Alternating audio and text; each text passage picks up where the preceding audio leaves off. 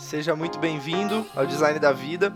Aqui é o Cris Fedrizzi e o objetivo do podcast é te trazer referências sobre a vida, pessoas fora de série, CEOs, líderes, e o meu propósito é ser ponte de conhecimento, tá? E te trazer o que existe de melhor é, para você aprender a lidar com seus desafios, para a gente criar um Brasil melhor, um mundo melhor. Todas as terças, às 9 horas, com um novo episódio. Te desejo um ótimo episódio e a gente se vê na próxima. Um forte abraço, tchau, tchau.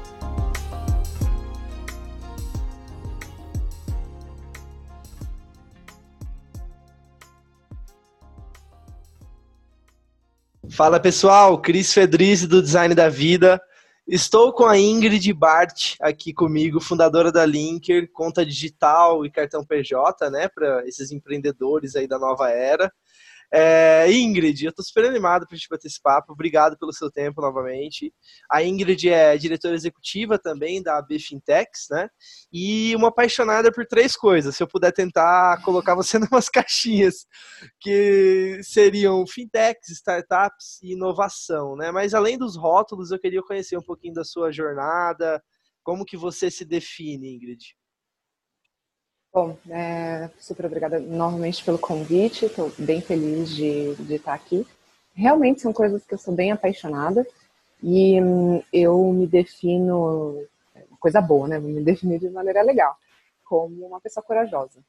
É, eu acho que eu, é, durante a minha jornada, né, é, tive bastante coragem para tomar algumas decisões, para manter algumas posições, para defender alguns pontos de vista que, querendo ou não, me trouxeram aonde eu estou, sendo isso bom ou não.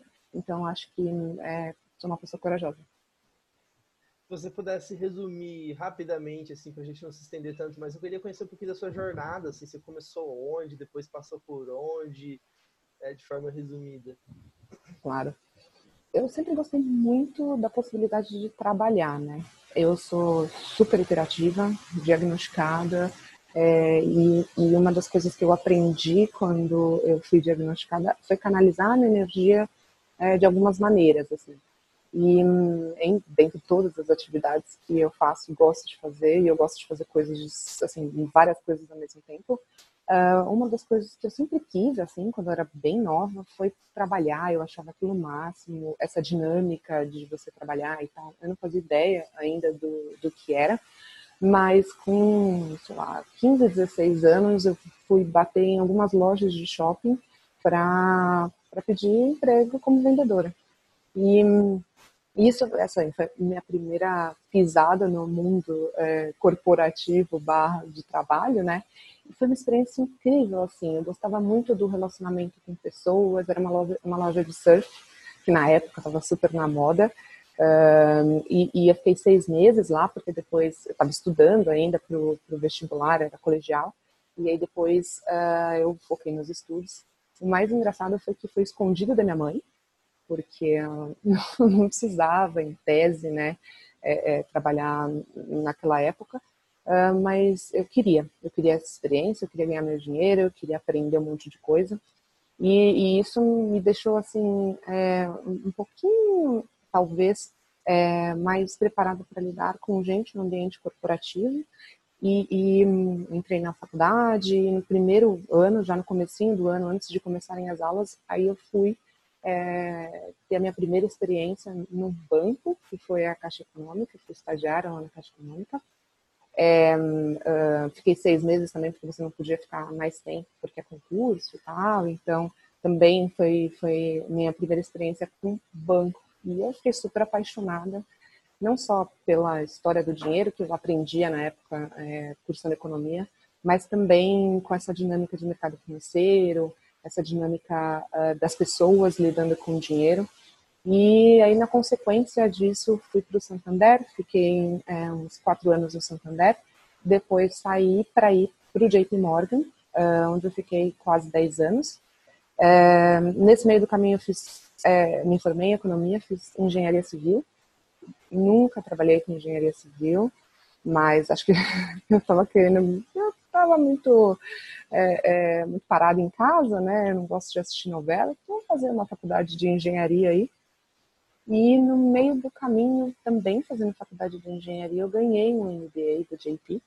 Uh, e como, poxa, é, você ganha um MBA, não é uma coisa assim trivial, eu queria muito aproveitar aquilo, mas eu ainda estava fazendo engenharia.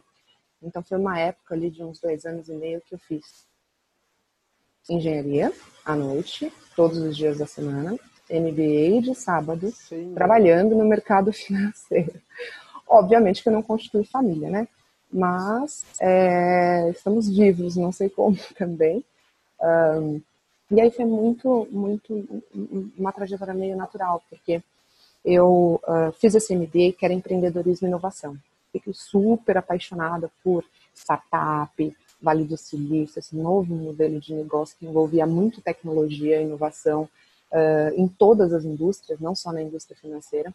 E aquilo me, me deu um baque muito forte. Eu já não conseguia mais pensar da maneira que eu pensava antes, me ajudou muito a, a ter novas ideias, a conhecer novos, novos mercados, novos termos, inclusive.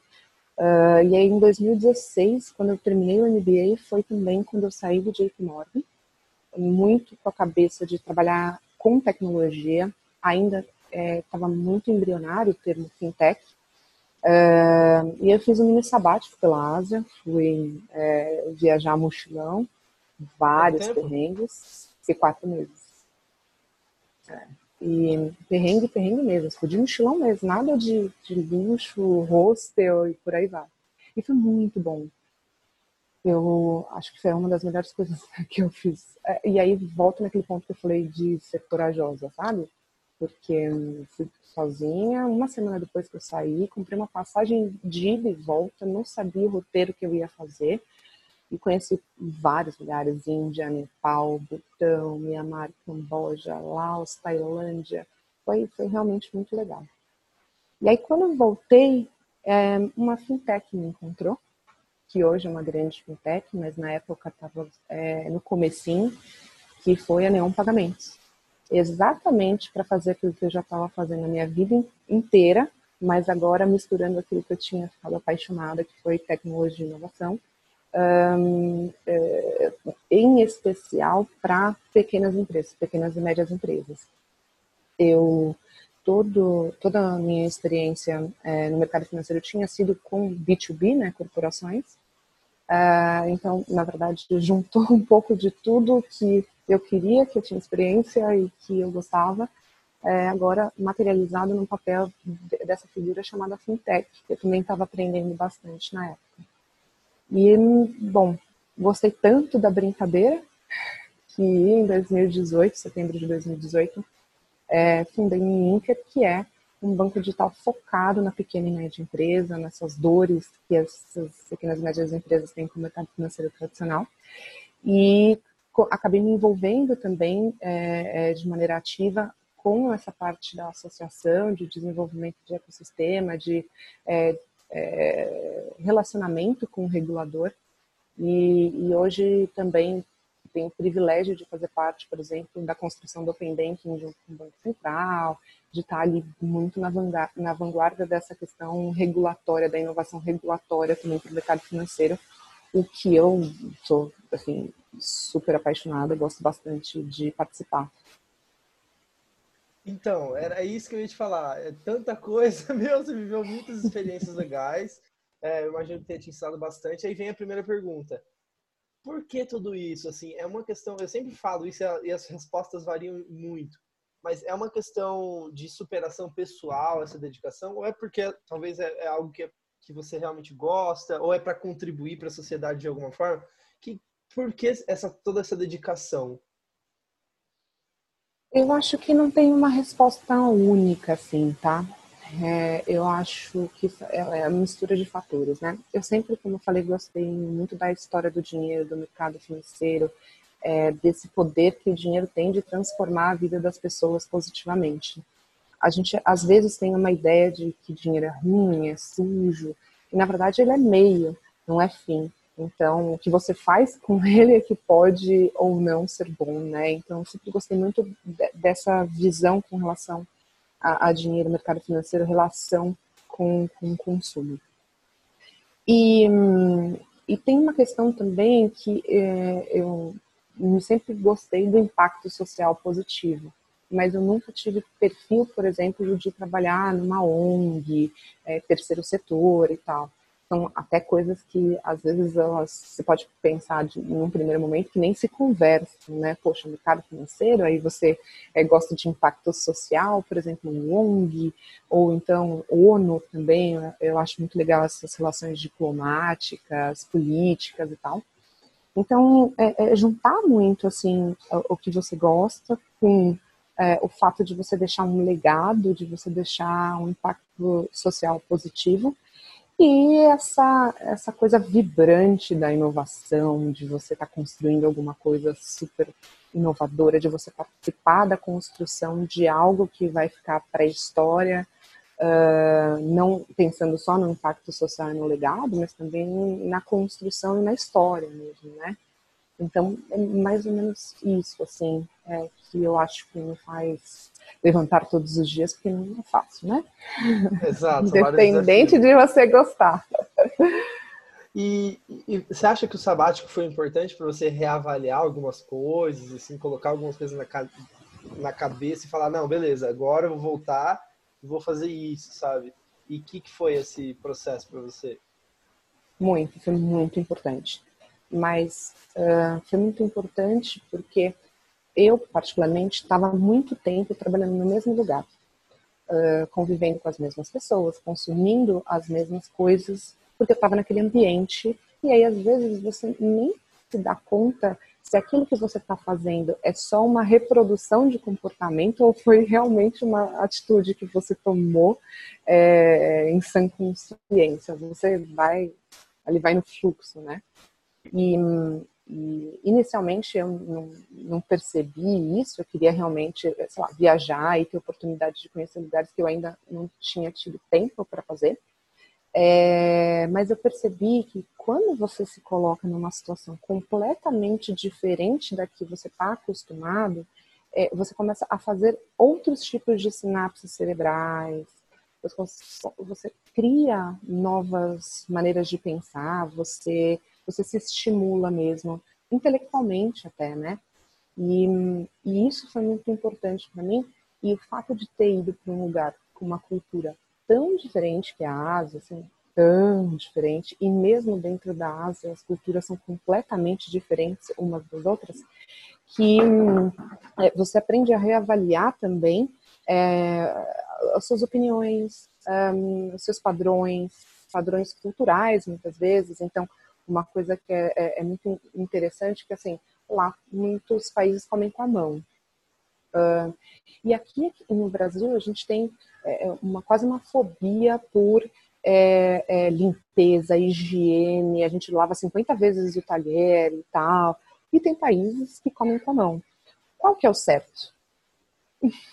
Não tem um certo e um errado, entendeu? Depende.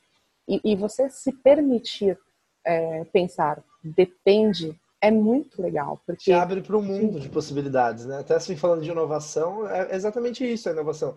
Tem um processo criativo que a gente fazia na Ensaio, que é um laboratório de inovação que eu fiz parte, e a gente fazia esses projetos de inovação, né? E aí sentavam os executivos C-level da, sei lá, de uma empresa alemã super tradicional, e a gente falava assim para eles, tá, pessoal, agora a gente vai inverter o raciocínio a gente vai pensar como tudo que é impossível para resolver esse, esse, problema.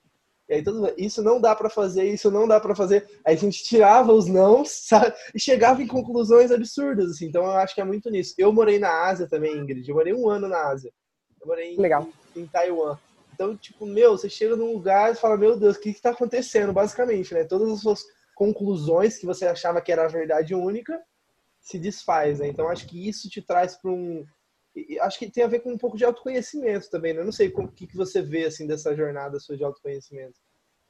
Sim, com certeza. E não é um autoconhecimento, por exemplo, é, é, é vinculado à, fé, à religião. Não, é um, um autoconhecimento com relação a padrão de pensamento. Então, é aquilo que eu falei da gente estar no mesmo lugar ao mesmo tempo e a gente só vai manter aquele padrão de pensamento. É muito difícil você pensar uma coisa diferente olhando da mesma forma, entendeu? É, e ajuda muito a, a, você fazer, por exemplo, essas viagens, pode ser outro mecanismo, né? O que eu encontrei foi a própria viagem, mas o, o que me, me ajudou foi também, assim, não julgar. É, é aquilo, né? Então, assim, cara, como é que você vai julgar um comportamento se você veio de um contexto completamente diferente? Então, se abre um pouco, assim, espaço para tentar entender o ser humano. O ser humano ele é igual em todos os lugares do mundo, isso é muito legal também, uma outra conclusão que eu cheguei. Somos todos iguais, com as mesmas necessidades, somos carentes. É, também foi uma outra coisa que eu percebi, as pessoas gostam de atenção, precisam de atenção. Acho que a gente se fechou durante é, muito tempo e ainda está ainda fechado ali dentro da nossa rotina, mas a gente é, ganha muito quando você abre e percebe que todo mundo é ser humano, que todo mundo é, faz ali o mesmo ciclo, né? É, só que tem padrões de pensamento diferente, o ambiente é diferente, cultura é diferente, e, e é muito legal aprender com isso. Eu imagino que você deve ter. Eu, a gente tinha falado, né, antes de começar, que é muito a pessoa que a gente se torna, né, a caminhada profissional. Eu imagino que a cada desafio você vai se tornando. Você aprende a lidar melhor, né, com os desafios e superando. E o que que você falou de ser cora corajosa, né? O que, que significa ser corajosa para você? Eu vou trazer dois, duas palavras. O que significa para você ser corajosa e ser forte? E se você pode se tornar alguém corajoso e forte, ou se é uma, uma característica já que você nasce, ou meio que depende da, da família que você nasce. Uhum. É, é, para mim, a definição de corajosa é tomar decisões. É, e tomar decisões uh, com risco alto. então, uh, se, se, você espera a, fazer o check the box em todos os riscos possíveis, você não faz nada, assim. Então, é, essa para mim é a definição de, de coragem. Você tomar o risco, você aprender a gostar de um, de um nível de risco um pouquinho mais arrojado ali. É, e, e, a questão de ser forte, assim, é muito esquisito falar sobre isso, sabe, Cris? Porque é, olhar, olhar para si e falar assim, nossa, eu sou forte, é, você vai, vai respondendo pela, pelas suas é, é, atitudes, vai tendo consequências, você vai vivendo, vai se adaptando. Para algumas pessoas isso é forte, é ser forte, mas eu não consigo ter essa visão. É, se colocar é... na caixinha, né? Agora eu sou forte e que é todos os dias, basicamente, né, que você tem que exercitar isso, né? Exatamente. E aí eu acho que uh, essa questão de ser forte ou não um, tem a ver, às vezes, com ser um pouco teimosa. Eu sou teimosa pra caramba, assim, muito teimosa, extremamente competitiva. É, eu, eu não descanso quando eu, enquanto não consigo alguma coisa que eu realmente quero, que eu realmente acredito. E aí isso às vezes pode parecer é, ser forte, porque você vai, tenta e dá com a cara, mas você acredita muito naquilo. E aí tem a mistura de coragem também, porque, poxa, a coragem de você defender o seu ponto de vista mesmo, todo mundo falando não, e você conseguir ali ter uma argumentação e ir convencendo as pessoas até de fato você conseguir. Pode ser uma, visualizado como um forte. É, mas eu realmente não consigo ter essa visão de mim mesmo nesse, nesse nível assim de clareza. Legal. E você sempre foi assim? Ou foi uma coisa que foi construindo mesmo? No começo tinha um pouco mais de medo? Com certeza você foi se construindo, né? Ninguém nasce já sabendo tudo que está sabendo agora. Mas assim, é, você acha que realmente foi um processo meio que antes era muito difícil, depois ou já é uma característica mais da Ingrid mesmo? Hum, não, eu acho que a gente vai se construindo, sim, é, de acordo com as necessidades, né? Então, é, tem vezes que você não precisa utilizar algumas ferramentas que você tem, tem vezes que você precisa, e aí é uma construção mesmo, mas é, não, não, não acho que eu nasci desse jeito, né? acho que a vida vai lapidando, né? os desafios, né? Enfim, que a gente vai vivendo, né? Tem um, um, um, diretor da Udemy que eu entrevistei aqui que ele falava exatamente isso. A dica final dele falou, foi assim: esqueça o seu design da vida. que é muito nessa linha de que, assim, cara, no final é muito você, a sua própria caminhada, né? Você vai se construindo diariamente. Eu entendo o que você quer dizer. Falando sobre, agora sobre. Pode, pode adicionar. Quer falar alguma coisa? Eu ia colocar, pontuar uma coisa que eu acho que faz é, parte disso que a gente está falando.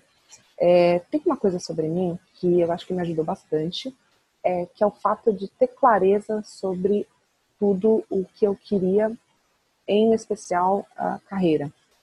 Então, em alguns momentos da minha jornada, eu me deparei com algumas imposições de carreira. Então, eu me lembro, como se fosse hoje, é, em algum momento a minha área se juntou com uma outra área é, e a, eu não queria ir para outra área porque, enfim, não tinha muito a ver com aquilo que eu queria é, para minha carreira. Como se, por exemplo, era uma área ali que, que lidava mais com produtos financeiros e ia ser incorporada para uma área de é, é, auditoria, controladoria e tal.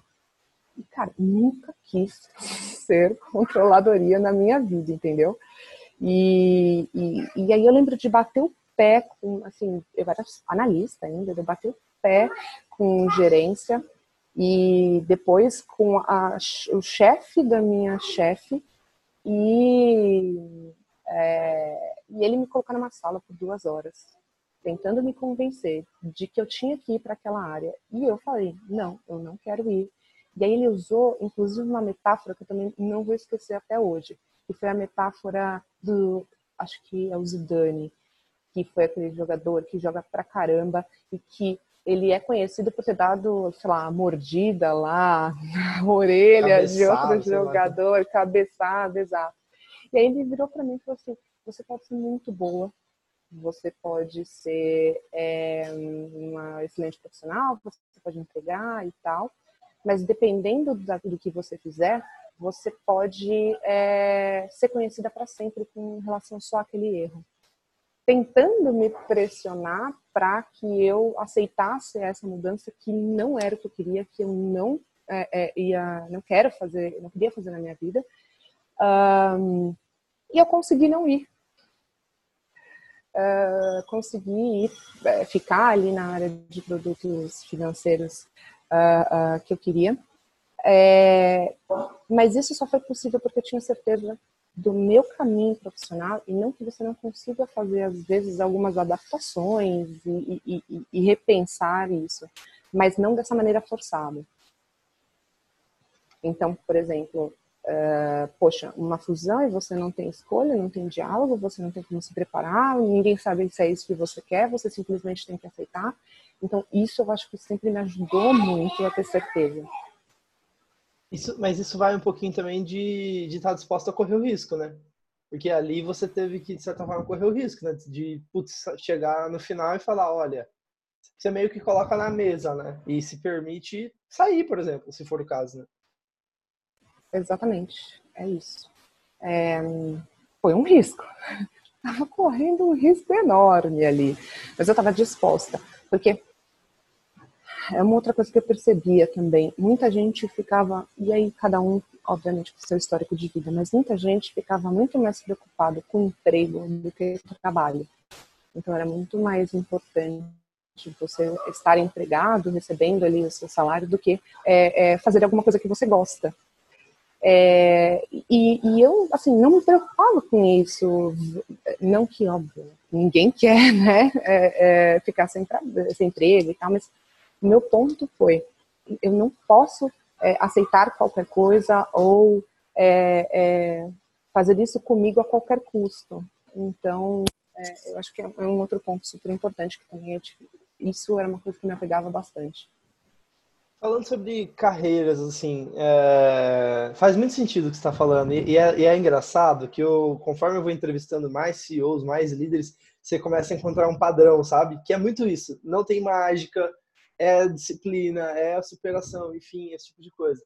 É, e falando um pouquinho disso, entrando um pouquinho disso de. Eu já vou puxar dois tópicos aqui, que é meio que inovação, mas também negócios e carreira. Vamos começar falando de carreira primeiro, vamos, vamos por etapa. Carreira. O que, que você ouve, o que, que vem na sua cabeça quando eu falo assim, ó? O que você ouve sobre carreira que você discorda plenamente? Um, eu sei que é meio que jogar na fogueira, né? Tem que, tem que pensar, mas é uma pergunta boa, assim, o que, que você ouve geralmente que as pessoas falam de carreira que, putz, para você não faz muito sentido? É, então, é, essa questão, por exemplo, é, da padronização. Então, tinha uma coisa que eu não gostava muito, que às vezes você vai almoçar e tá todo mundo indo almoçar ao mesmo tempo, assim, aí parece aquela onda de pessoas muito padronizadas e, e que a minha vontade às vezes era tipo, sei lá, gritar, sabe? Porque era tudo muito padronizado e, e poxa, como é que você conseguia se diferenciar daquele padrão, assim, e, e a pressão para você manter aquele padrão é, é altíssima. Então, não, você não pode pensar diferente, você tem que manter aquele padrão. Então, isso que eu realmente não gosto e nunca gostei. E, bom, hoje como empreendedora também você tem é, mais desafios, né? Mais esse espaço também, né? Para criar e ter... Criar esse espaço, né? Que é o que você acredita também. Eu acho que isso é bem, bem interessante. Falando de, de, de inovação, assim, o que, que você acredita sobre inovação? Que cada um fala uma coisa, né? Às vezes as pessoas falam que, sei lá, tem muita gente, muita grande organização, por exemplo, que fala que inovação é e aí compra, faz um espaço de inovação, uma célula de inovação e está achando que, putz, aquilo ali vai resolver, e, e, enfim, e tem um outro lado, né, que é mais humano, de ter um ambiente seguro para inovar, um espaço que aceita as ideias malucas e, e espaço para experimentar, né, um espaço de experimentação, que é um espaço de inovação. Mas, enfim, o que, que você enxerga dentro da Linker aí também, o que você tenta trazer para a cultura quando a gente fala de inovação? É processo. Para mim, inovação é processo. Uh, a gente tem muitas vezes uma percepção muito equivocada que inovação é a eureka, é você estar tá ali num laboratório muito louco e você ter ideia o tempo todo, tal, tal, tal se você observar até o padrão científico, né? É, você tem ali a ideia, você tem a estruturação daquela ideia, validação daquela ideia, teste, teste, teste, teste, teste, teste, teste, falha, teste, falha, teste, falha, testa, falha, muda alguma coisa, e as pessoas, elas é, já passei por algumas mentorias, inclusive de, de, de inovação, de, poxa, é, Startup Weekend, Hackathon, e que quando eu falo isso para as pessoas, elas viram assim, não, mas eu estou fazendo esse, esse Startup Weekend para não ter processo, porque eu já tenho processo na, na empresa que eu trabalho, e inovação para mim, e aí eu frustro, né, a pessoa, porque ela realmente acha que assim, é você ter a eureka e você sai fazendo e fica rico. e, e vai comprar sua ilha lá em Angra, que não é o caso, definitivamente. Então, inovação para mim é processo. Boa. Esse era o pitch que eu usava para vender projetos de inovação. era o nosso é pitch. Verdade. Inovação é processo, porque é real, é real.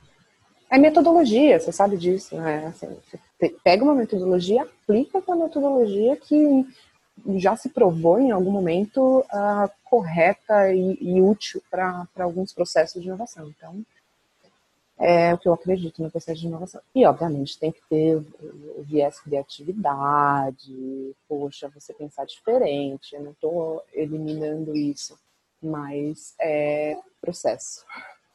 Boa. É, você falou sobre a pessoa achar que vai ficar rica, né, do dia para a noite ali, ou alguma coisa nesse sentido. Eu vou começar a empreender porque eu, não, eu quero trabalhar menos e eu quero ficar rico rápido. Aquelas histórias, né?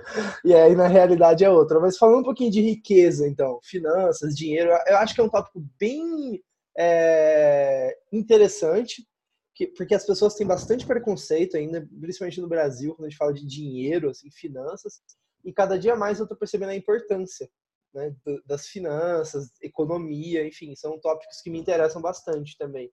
É, por que se importar com finanças, dinheiro de forma geral, e como você explicaria é, dinheiro, finanças para uma criança, por exemplo? Um eu, eu, acho que é um trabalho estrutural que a gente ainda tem que fazer muito, tá? Principalmente aqui no Brasil, assim. É, como eu falei, muitas vezes a gente tem a sensação de que o dinheiro é sujo, que o dinheiro é, é, não traz felicidade. Traz felicidade pra caramba, gente. Vamos largar, né, esse tipo de pensamento. E aí, eu sempre, sempre não, algumas vezes que eu falo sobre esse tema, eu falo que vamos mudar o padrão de pensamento. Dinheiro é bom, eu adoro dinheiro. dinheiro traz um monte de coisa legal, não é fim. Então, o dinheiro ele, ele, ele é, não substitui caráter, integridade, né, moral, bons costumes, educação e tal, mas ele propicia, por exemplo, experiências como eu tive no, no sabático, né, no mini sabático. Ele proporciona, por exemplo, algumas boas experiências. Você vai num bom restaurante, você come alguma coisa diferente. Então, a primeira coisa é parar também de achar uh, que não é para você, que é ruim e tal. Então, mudar esse padrão. E é, é, eu acho que a gente tem um caminho muito longo de educação financeira também. Eu tenho muita preocupação, por exemplo, com uh, essas pessoas que vendem mercado financeiro para quem não teve uma educação financeira de base, quem ainda não aprendeu conceitos mais básicos de finanças, que, cara, não consegue lidar, às vezes, com finanças é, familiares, pessoais, e vai se arriscar em produtos financeiros extremamente sofisticados, até para quem é especializado. E, então, eu fico realmente em pânico com esse tipo de coisa, sabe? porque é, a probabilidade de dar errado é altíssima. E aí não é gostar do risco, ser corajoso, é ser é, manipulado negativamente muitas vezes, sabe? Então isso realmente é uma coisa que eu fico chateada, fico é, triste e aí pegando um pouco do meu papel na associação é da gente promover a educação financeira, né? Então eu não precisaria estar na associação, poderia estar lá empreendendo com o Linker, porque eu não ganho um real com, com essa função. É uma função totalmente voluntária. É, mas o meu business não vai dar certo se as pessoas não entenderem como é, lida com dinheiro, qual a importância de você ter uma gestão saudável, de você separar é, a conta PF da conta PJ, não fazer essa confusão patrimonial. É bom para a pessoa, é bom para o negócio da pessoa e é bom para a nossa economia, porque ela vai ter sucesso e tem, é, sustenta mesmo. A economia são os pequenos e médios empreendedores, né? São que mais empregam. É, então, é, é, é essa importância que eu dou para o sistema financeiro. E uma coisa super interessante também é que a gente tem uma cartilha de dignidade financeira que o Banco Central, no site do Banco Central, é, tem que fala exatamente isso, assim, ter acesso ao sistema financeiro, uma conta, mas não só uma conta, uma conta que é, é, seja justa, uh, um, um, produtos de pagamento, investimento, crédito, não é luxo, é um serviço essencial. É, não é um privilégio, é um direito essencial. Então, uh, a partir do momento que a gente toma consciência disso, a gente também consegue fazer as pazes ali com com todo esse ambiente e evoluir. E aí, explicando para a criança, é, é, muito, é muito de mostrar o valor do trabalho, troca, então, é, é, valorização ali. Como eu falei para você, com 15 anos, eu queria ganhar o meu dinheiro. Eu queria entender o que, que era aquilo, né? Porque, e aí, se você não tem contato, muitas vezes, você não aprende. E aí, escola ainda não tem ali uma educação financeira muito forte. Às vezes, na família, você não fala sobre isso, porque costumo falar que dinheiro é mais tabu do que sexo, né? você vê, assim, todos os lugares falando sobre isso, mas você vê pouco as famílias trazendo, né, essa, eh, essa consciência. E aí começar no comecinho mesmo. Então, poxa, você fez alguma coisa, pode ter uma recompensa positiva, e com essa recompensa positiva você pode trocar por alguma outra coisa. Então, são é, recompensas, ganhos que você vai, é, é, vai tendo conforme você vai é, é, arrumando alguma coisa, é, consertando alguma coisa, apagando a luz, então essas atitudes gerando um, um um dinheirinho, coisas positivas que você pode trocar por outras depois. Se você tivesse, sei lá, voltando um pouquinho no tempo ali com. Hoje a Ingrid tem 25, né, pessoal? Voltando um pouquinho. Mas voltando um pouquinho. Exato. Mas voltando ali um pouquinho nos, sei lá, uns 18 anos ali, começando a faculdade, ou enfim. O que, que você olharia assim para os próximos anos e falar, putz, talvez eu teria, sei lá, pegado 50%. Sabe, o que, que, você, que, que você faria com o seu dinheiro ali? De um jeito bem simplista mesmo, não precisa se aprofundar muito, mas assim, o que, que você teria feito você acha que faria diferença depois de 10, 15, 20 anos ali? É separar 20%? Como que você se organiza para comprar uma coisinha que você quer para também ter essa sensação de recompensa, né? Mas plantar para o longo prazo, como que você organizaria assim? Ah, eu acho que é você gasta menos, né? Se você, se você pensa assim, em algumas coisas que você já gastou dinheiro, eu, eu gastei muito dinheiro com um, restaurante, alimentação, uh, e talvez, assim, eu teria pensado duas vezes, é, até com viagem, assim, eu sempre gostei muito de viajar, conhecer, lá, 31 países, um, às vezes a gente né, dá uma exageradinha numa coisa ou outra que você gasta ali numa viagem, e talvez eu teria pensado melhor nisso. Mas não me arrependo, tá? Não é um arrependimento. É mais uma coisa assim que eu tenho um pouquinho mais de consciência. Show de bola. Eu, eu queria fazer um monte de outras perguntas aqui, mas eu vou ter que começar a selecionar, cara, porque falta 15 minutinhos para acabar. Vamos, vamos falar de gestão de tempo um pouquinho, que eu acho que é um tema super importante, um recurso que a gente tem em comum, né? Então, independente se eu sou um estudante, eu sou a Ingrid, eu sou Bill Gates, whatever, eu preciso fazer gestão de tempo, que é um recurso escasso, né? é, recurso de 24 horas ali, enfim, para fazer tudo que eu tenho para fazer. E aí a pergunta é: minha amiga, como você se organiza?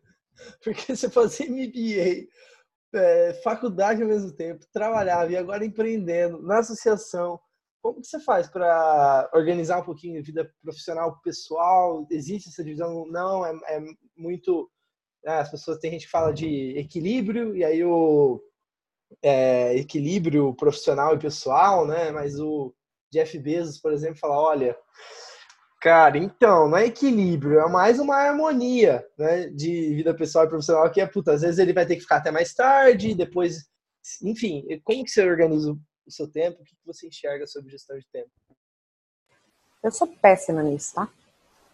Péssima, péssima. Não, não sei se vou conseguir superar isso um dia, assim é, não tem nenhum tipo de gestão de tempo. Eu sou péssima amiga às vezes, eu sou péssima filha, eu sou péssima companheira, porque muitas vezes eu não tenho nenhum tipo de gestão e as coisas vão acontecendo, e as horas vão passando, e eu vou trabalhando, e as coisas vão acontecendo. Eu já marquei é, dois eventos ao mesmo tempo, ao mesmo tempo, presenciais, né, na época que a gente saia na rua. É, dois eventos presenciais no mesmo horário para falar no palco. Porque, cara, eu sou muito ruim com essa questão de gestão de tempo. Um, e eu tenho algumas manias que em alguns momentos me ajudam, outras vezes não me ajuda, que assim, eu não consigo ver mensagem do WhatsApp. É, eu, eu, tenho que ler todos, mesmo que alguns grupos eu não acompanhe as discussões, mas pelo menos eu tiro a notificação, porque é uma maneira de eu me organizar também. Então, se eu não li aquela mensagem, ou se eu li alguma coisa que eu preciso pensar e, ver na agenda para responder e tal, eu coloco como não lido. E-mail eu sou assim também, então eu não suporto ter e-mail na caixa. Eu, eu durmo com, sei lá, no máximo nove e-mails na caixa, oito e-mails na caixa, porque é a maneira que também me organizo. Eu sou a mesma coisa, é, é muito parecido. Não, sou muito psicopata com isso. E, e, basicamente é isso. Eu acho também um pouco é, irresponsável da minha parte eu falar que, poxa, eu tenho um puto equilíbrio, eu acordo. Eu gostaria que fosse assim, mas eu acho basicamente impossível. Eu acordo seis horas da manhã e tomo o meu café, um mamão cortado com suco de laranja, e aí eu vou fazer minha meditação durante meia hora, depois eu vou praticar exercícios físicos, e aí eu começo o meu trabalho às 8 horas da manhã super disposta e almoço corretamente e depois é, paro e faço mais uma meditação e dou atenção para todos os meus amigos, ligo para minha mãe. Cara, isso para mim é, é inexistente. E vender esse padrão de vida é muito frustrante. Eu não quero pessoas frustradas no mundo, eu quero pessoas felizes. Porque eh, se elas ficam felizes, todo mundo fica feliz, eu fico feliz, e a gente consegue fazer as coisas melhor também, né? Você acha então, que é então, muito de pessoa para pessoa também? Não tem muito como colocar na caixinha e falar, Ingrid, acorde, faça a meditação, sabe, esse padrão também. Não, também volta naquela questão do padrão, né? É, mas um, é, é, muito cruel você também, pelo menos do empreendedor, tá? Você é, cobrar esse tipo de padrão é, de comportamento de um empreendedor do jeito que empreender é, um, e aí a pessoa fica frustrada, porque assim, eu não conheço nenhum empreendedor que consegue ter esse equilíbrio maravilhoso, assim. Acho que só quando já está numa situação mais confortável, já fez os seus êxitos, né? Já está ali como investidor, não está mais como empreendedor.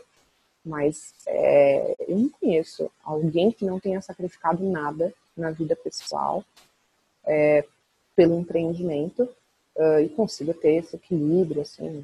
Pode ser o meu ambiente, mas eu particularmente não conheço.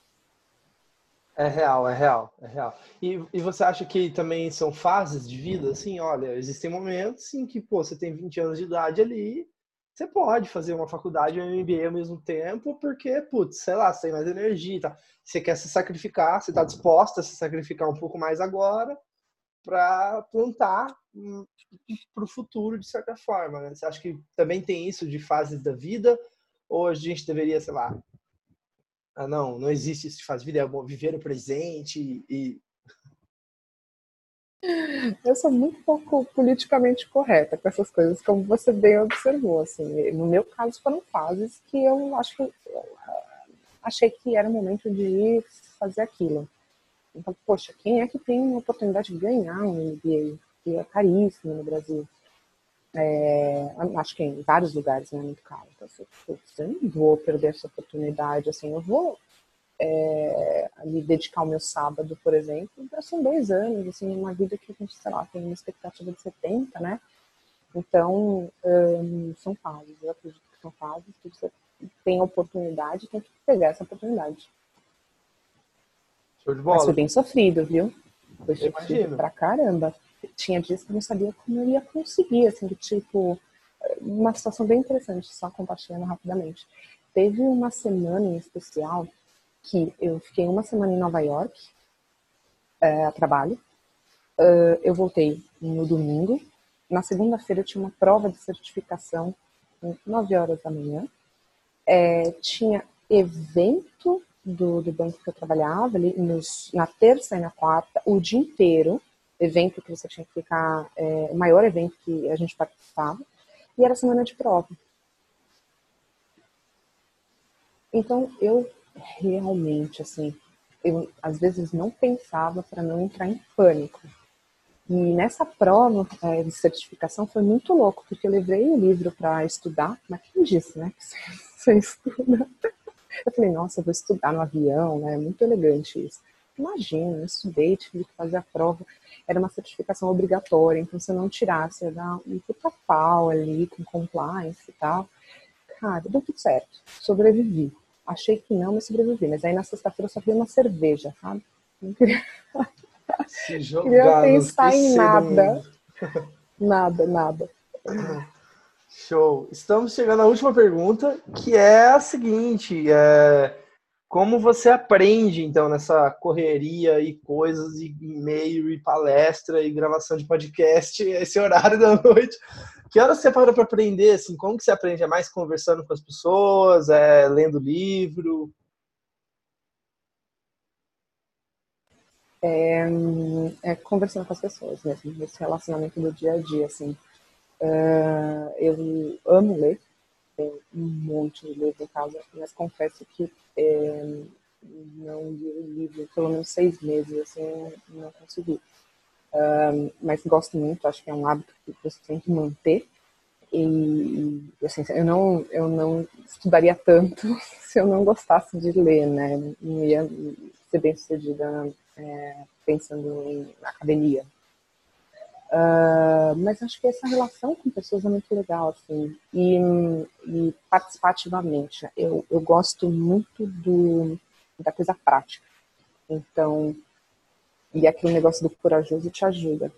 Por exemplo, eu, quando eu estava aprendendo inglês, né? É, putz, às vezes você fica com vergonha de falar inglês por você, mas o outro não vai nem ligar, entendeu? Tipo, você tá falando com o americano, ele só quer saber o que você tem para falar. E, tipo, e aí a prática é que foi me ajudando a aprender mais do que eu ficar sentada fazendo lá verbo to be e tal. E aí eu me julgava, eu preciso falar, entendeu? Tipo, eu preciso praticar para conseguir aprender. E eu acho que isso me ajuda bastante. Concordo plenamente. Muito parecido comigo nesse sentido. Eu acho que hoje em dia, até aprendendo mais sobre mim, é, meu, às vezes é parar e fuçar. Fuçar, essa é a palavra, né? Nem é fuçar, sabe? Eu acho que é assim que eu aprendi. Aí, puta, surge uma. Porque quando você vai fuçar naquilo que você tem que aprender, você vai começando a ter dúvidas pontuais, né? E aí você fala, não, beleza. Então, isso aqui, como que eu faço? Aí vai lá, pesquisa, resolve, dá o próximo passo, né? Muito isso. Inglês é a mesma coisa puta, como que eu falo, como que eu pergunto tal coisa? Você vai lá, pesquisa rapidão, ou sei lá, é, enfim, eu morei em Taiwan, então eu tinha que aprender chinês, então era isso. Eu tava ali, né, quero falar alguma coisa. Tinha que pesquisar na hora e aprender. E se eu tivesse ficado, imagina, estudando sozinho em casa, nunca ia ter desenvolvido, né? Isso, enfim. Então, Ingrid, obrigado pelo seu tempo. Chegamos ao, ao final. É, vou passar para você, se quiser falar alguma outra coisa, palavras finais, um resumo aí do que a gente conversou, finalizando, e alguma sugestão para quem para quem está ouvindo. Bom, eu que agradeço. Fazia tempo que eu não falava tanto de mim. Eu só falo de fintech, de, de, de link, de open banking.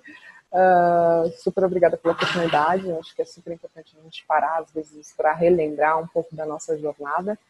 Uh, curtam os, o link nas redes sociais. Eu fico muito feliz com cada um dos seguidores das nossas redes sociais, porque, cara, é, é mais uma pessoa prestigiando todo esse trabalho empreendedor. E contem comigo para o que vocês precisarem, né? se engajem nessas inovações financeiras que estão acontecendo, porque tem muita coisa legal é, que está por vir, muita oportunidade para todo mundo. É, gente, se você é empreendedor que está ouvindo aqui, entra lá na Linker, eles têm conta digital gratuita, né? Cartão PJ para você que é um empreendedor criativo, etc. Então, entrem lá depois também para dar uma olhadinha. Quem quiser conectar com a Ingrid no LinkedIn, acho que pode ser uma, uma boa, né? Ingrid Bart, né? B-A-R-T-H, certo? Isso aí. Eu sou super ativa, vou respondendo todo mundo no seu tempo ali, até terminar todas as mensagens, que parece que nunca termina, mas é, fiquem super à vontade. Show, Ingrid. Obrigado, pessoal. É isso. Até a próxima. Tchau, tchau. Tchau.